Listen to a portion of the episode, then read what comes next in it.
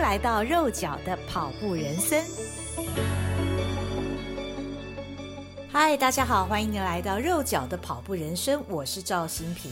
这一集我是透过视讯通话专访了目前和日本籍夫婿定居在日本崎玉县的 Fujimino 富士见野市的超马女将杨黄兰。不过，在做完访问以后，我觉得应该要在大家听这段访问之前，先加一段前情提要，简单介绍一下杨黄兰，比较能让大家了解她的背景和辉煌记录。杨黄兰的名字里有个“黄”字，女皇的“皇”，所以被封为超马女皇。这个名号并非浪得虚名。因为熟悉他的朋友都说，他跑起来两条腿像是没有感觉似的，可以不断电的一直跑，一直跑下去，简直是无乳酸之人。哇，这真的是太神奇了！所谓的无乳酸之人是一种什么样的境界呢？二零一二年，原本从事业务工作的杨黄兰开始跑马拉松。一开始的时候，这是他的舒压方式。不过很快的，他就知道自己能跑，跑步似乎是他的天分。二零一七年，杨黄兰入选台湾超级马拉松代表队，角逐北爱尔兰二十四小时超马世界杯。二零一八年，参加了 IAU 山径越野世界锦标赛，一次次的挑战自我，也超越了自我。二零一九年，她和当时的男友日本超马好手 Takasumi Seno 挑战了知名的环法超级马拉松，从世界遗迹圣米歇尔山起跑，终点是巴黎市区的巴黎铁塔，全程是起伏不断，长达两千七百公里，而且还必须忍受摄氏四十度的高温，最后成功完赛。他和 Takasumi Seno 分别获得这场比赛女子与男子组冠军。杨黄兰也成为第一位在环法超级马拉松完赛的亚洲女性。二零二零年，她又跟男友一起挑战希腊赛，以两个月的时间跑了四千零五十八公里，成为第一位突破四千公里的亚洲女跑者。她和男友也在这次赛事共同写下了亚洲男女纪录。后来，他们结为连理，成为终生伴侣，彼此最佳的训练伙伴。讲到这里，大家应该知道这位超马女皇有多厉害了吧？现在他渴望再创高峰，九月份将挑战地表最长的超马赛事，也就是在纽约举行的超越自我三千一百英里挑战赛。跟罗维明一样，他们将会是代表台湾参加这场赛事的男女选手。去年杨黄兰的先生是以第五名完赛，杨黄兰担任先生的补给员，而今年两个人的角色互换。她将是亚洲第一位参加三千一百英里赛的女性，而先生将担任她的补给员。距离这场赛事一个月，杨黄兰准备的如何呢？我们现在就一起来听听这一段我和她的网络连线访问。今天呢，我们透过连线的方式，要跟远在日本的超马女皇杨黄兰来好好的聊一聊。因为黄兰呢，她马上也要参加九月份就要举行的这个三千一百迈超越自我的赛事了。黄兰你好，你好，大家好。呃，真的很高兴能够透过连线跟黄兰聊哦。黄兰曾经是第一位突破四千公里的亚洲女跑者。不过，渴望呢，他在下个月啊，九月份就要举行的这个三千一百迈的赛事当中呢，他又可以突破自我了。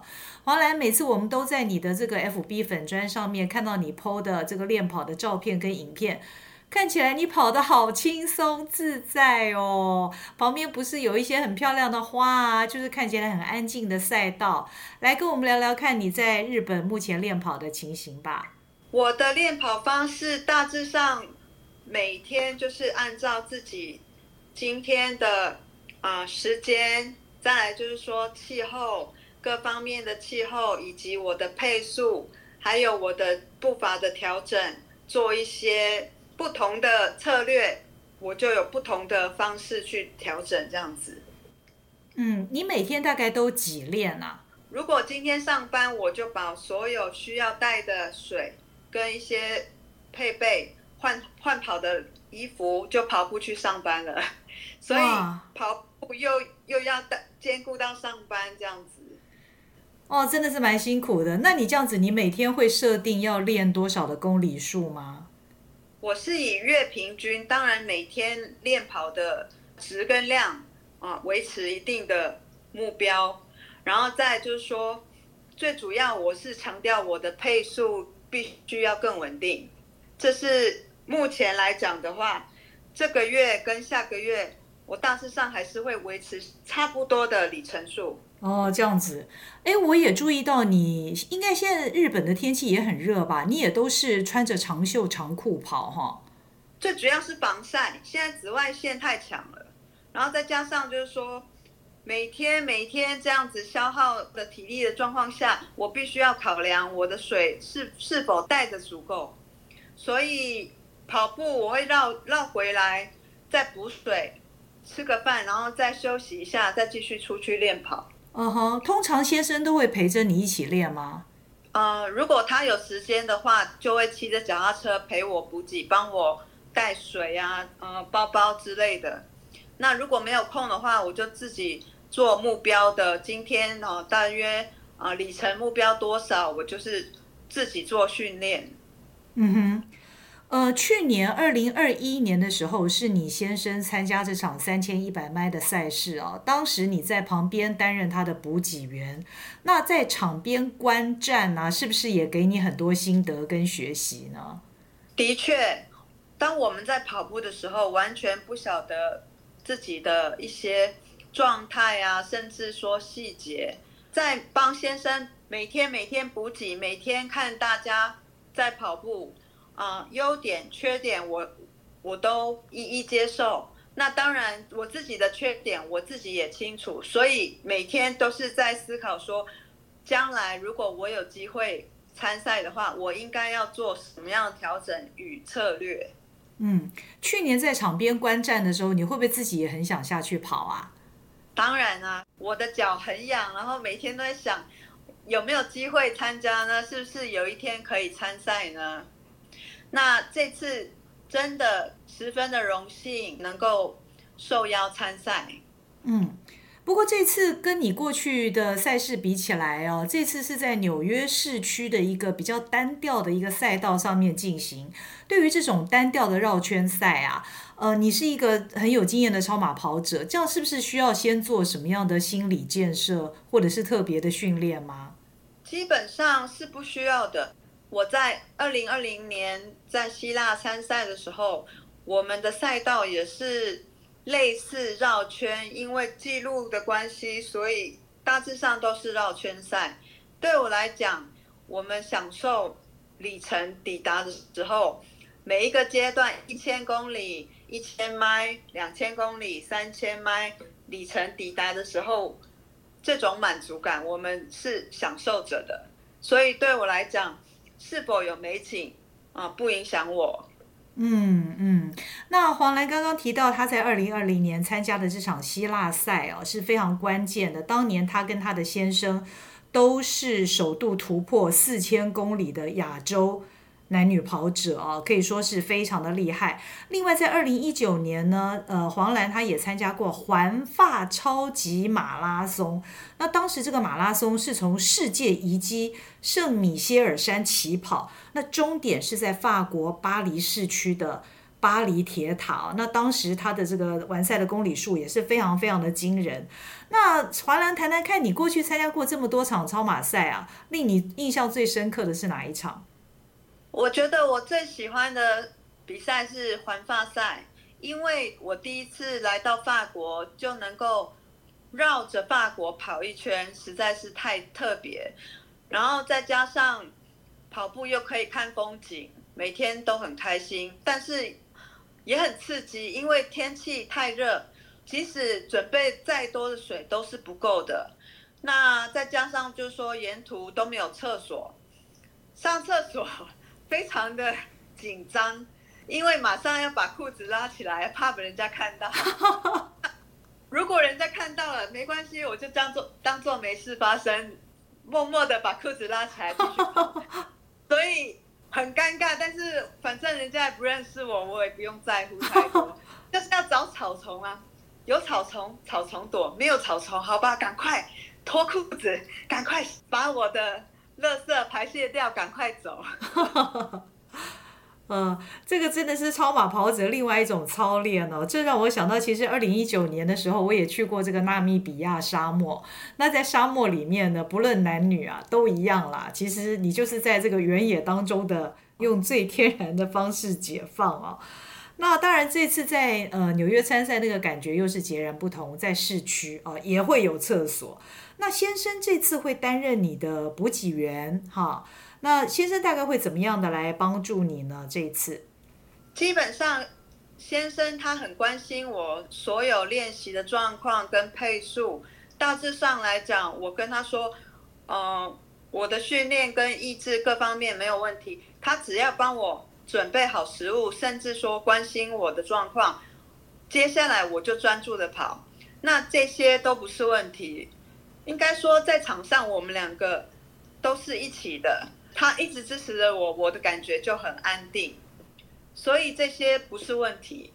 嗯嗯嗯，我也很期待，因为我们两个有一点像是要出去出门玩，但是比较特别是这次是换我跑，去年帮先生补给。当然，跑者都是希望自己能下场跑的，所以这是截然不同的。嗯嗯，不同的观点，也截然不同的经验。嗯嗯嗯，不过我想，呃，有另一半在现场啦，不管是一起跑步，或者是说担任彼此的补给员，我觉得这个在心理上会起到一个很大的一个安慰的作用。哈，没跑过一圈，看到他就在那边，应该心里面会觉得很安心吧？嗯，那是当然的。不过先生。去年说我补他太多东西了，一直叫他吃东西，他吃的很撑。或或许今年他也会一直叫我吃东西，我可能也会有相同的反应。所以的确是。蛮有趣的，因为每一圈都吃，的确会吃太多。哦哦哦，当然补给方面哦，这个要跑这么长的一个赛事，这个纽约的赛事呢，它的规定是要在五十二天之内完赛，将近两个月的时间。你们有算过这么长的赛事大概会耗损掉几双跑鞋吗？去年先生十九双鞋，啊，我的部分。可能会比先生少一些，但是至少我们都准备要有十二双鞋以上。哇哇，十二双都是同款的鞋子哦。基本上啊，我们会怕说临时有一些状况啊，或者是说脚万一有一点点肿，啊、呃，或者是这一款呢，我们有时候需要换一些感觉。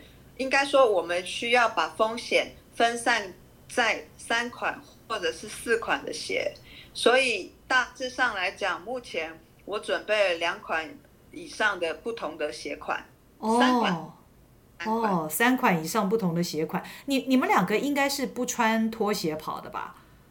对，我们不穿压拖跑步的。嗯嗯嗯嗯嗯。一方面是希望能够保护到脚踝跟脚底，因为纽约的那个场地路面有一点不平。晚上的话视线不明，是怕说当疲劳的时候有一些跌倒，当然是尽量预防这个小部分，所以包覆性还蛮重要的。嗯嗯嗯，那这次比赛你会先帮自己设定什么样的目标吗？我设定的目标就是继四千公里之后，我三千一百迈第一位亚洲女性完跑者。哦，这是。目前设定的目标，嗯嗯嗯嗯嗯。那当然，这一次在准备的过程当中，你也在泽泽平台募资嘛，那也有很多的朋友支持你。那是不是先跟我们谈谈，为什么这次的募资计划对你来说那么重要呢？这次募资平台泽泽，其实是身边好几位关心我的朋友，当然从二零一七年就赞助我、支持我的好友。希望我能够多寻求不同的管道去募集一些资金，然后让自己能够更专注于准备比赛训练当中。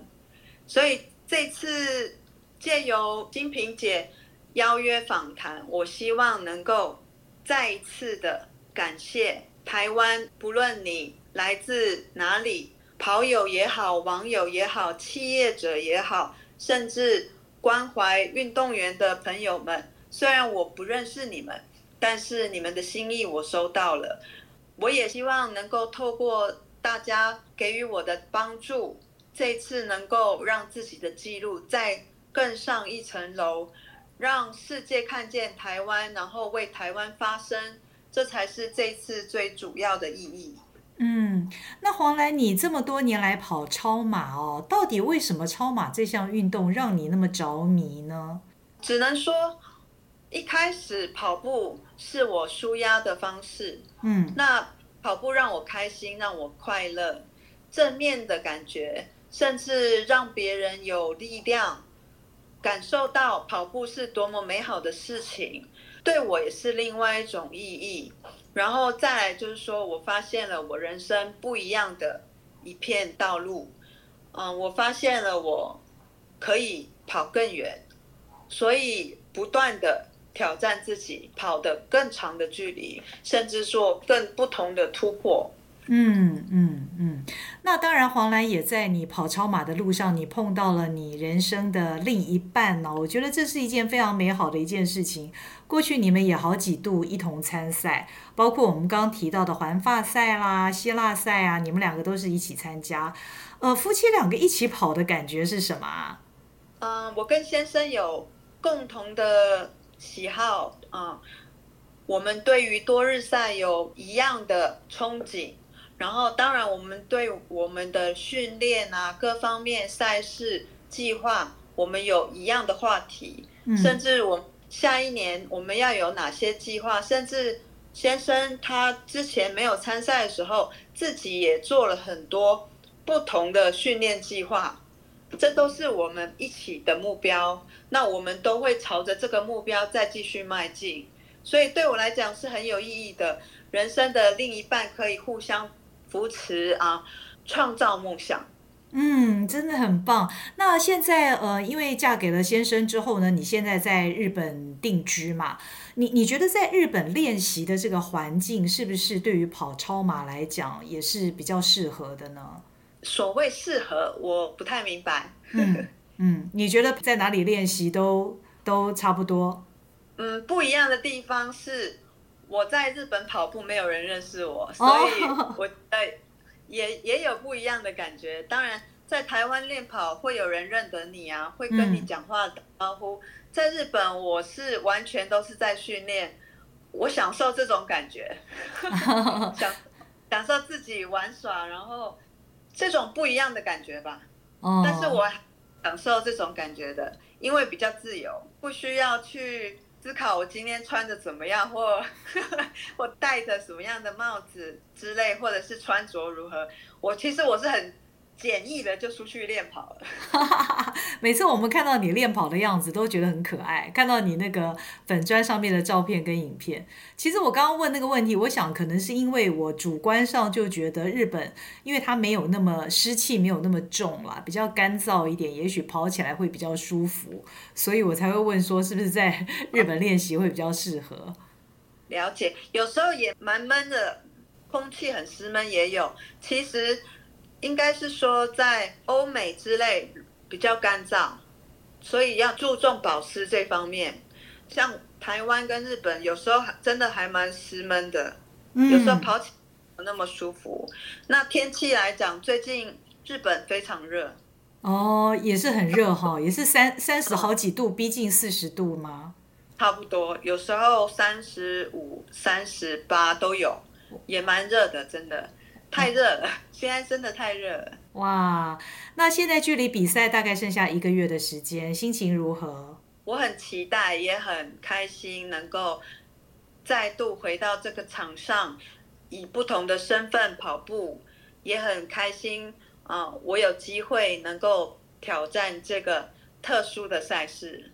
嗯，的确，呃，因为新冠疫情的影响啊，二零二零年，呃，杨黄兰跟她的先生在参加过希腊赛之后，那这应该是复出的第一场比赛。